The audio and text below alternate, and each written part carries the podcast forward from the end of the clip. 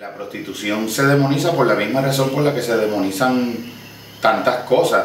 Se demoniza por miedo, se demoniza por ignorancia, eh, se demoniza por prejuicio, se demoniza por agendas de poder de unos grupos sobre otros,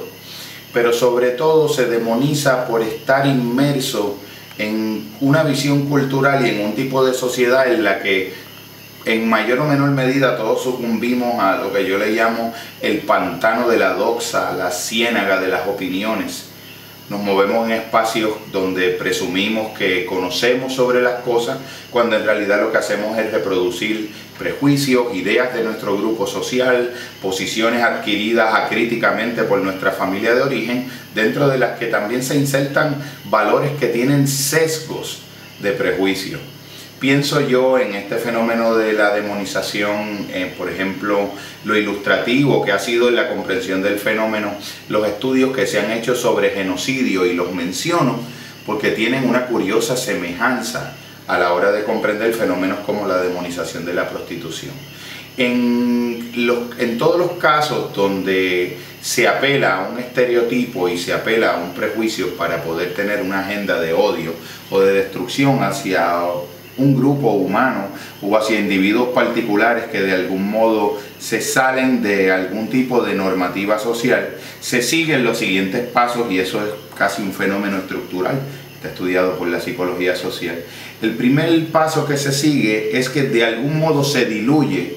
el carácter de la singularidad del individuo y el individuo queda de algún modo inmerso como en una categoría, en algún concepto queda despojado de los aspectos que le son más propios. Ya no es eh, Juan Alicea González, por decir un ejemplo, sino el hombre que se prostituye. Ya no es este, Alicia eh, Ramírez Borges, sino la transexual Alicia. Y así básicamente ocurre con todo. Una vez se da ese primer paso, donde se diluye en una categoría general que tiene el efecto de que te despoja de, tu humanidad, que donde se da verdaderamente la humanidad es la singularidad.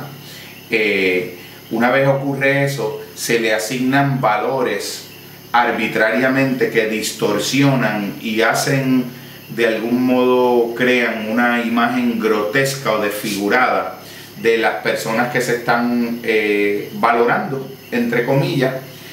en el que tú de algún modo recoges una sola cualidad, tú abstraes una cualidad de ese individuo y la presentas como la más distintiva y la más característica de la persona. Obviamente, una vez tú has diluido la singularidad de la persona y tú la has eh, representado de un modo grotesco, de un modo caricaturizado en el imaginario, pues automáticamente ya tienes el plato servido para poder mover una agenda de destructividad y de invalidación del otro. La destructividad no solamente como en los casos del genocidio tiene que ser algo directamente físico, sino hay muchas destructividades sociales, la exclusión social, la marginación,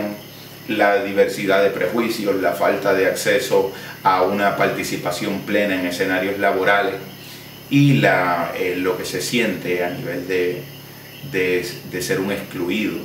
por la vía de un estereotipo. Se me ocurre pensar en un estudio que la psicóloga social Naomi Eisenberger,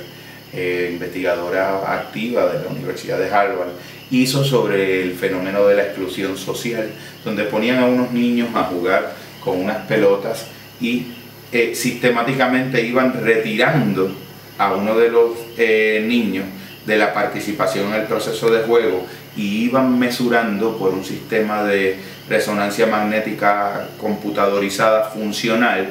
en inglés las siglas del acrónimo es fMRI, y iban identificando qué partes del cerebro se activaban o correlacionaban con el proceso del, en que se iba intensificando la, la exclusión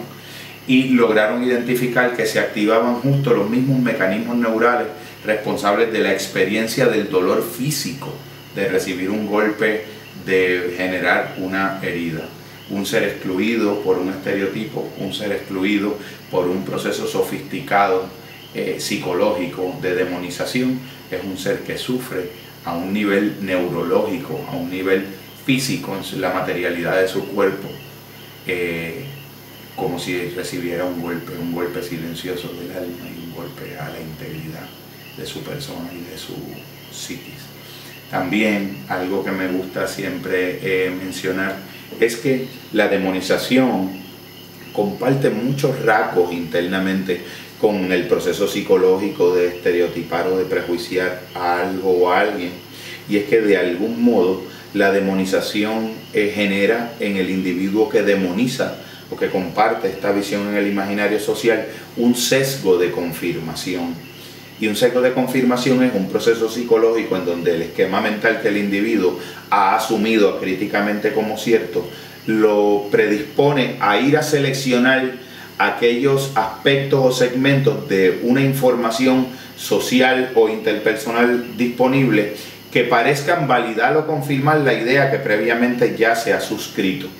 Por lo tanto, es una manera de garantizar que los individuos en, masa y de un modo abrumadoramente mayoritario se sigan moviendo en un circuito de opiniones y de opiniones en donde las posibilidades de generar un conocimiento verdaderamente auténtico y una observación libre y genuinamente crítica sobre un fenómeno se vuelve prácticamente una imposibilidad, salvo en casos donde puedas ir contra la corriente y entrenarte para poder ser un, disidente del pensamiento y una persona que represente lo más, lo más liberado a nivel psicológico y mental de la sociedad de la que forma parte.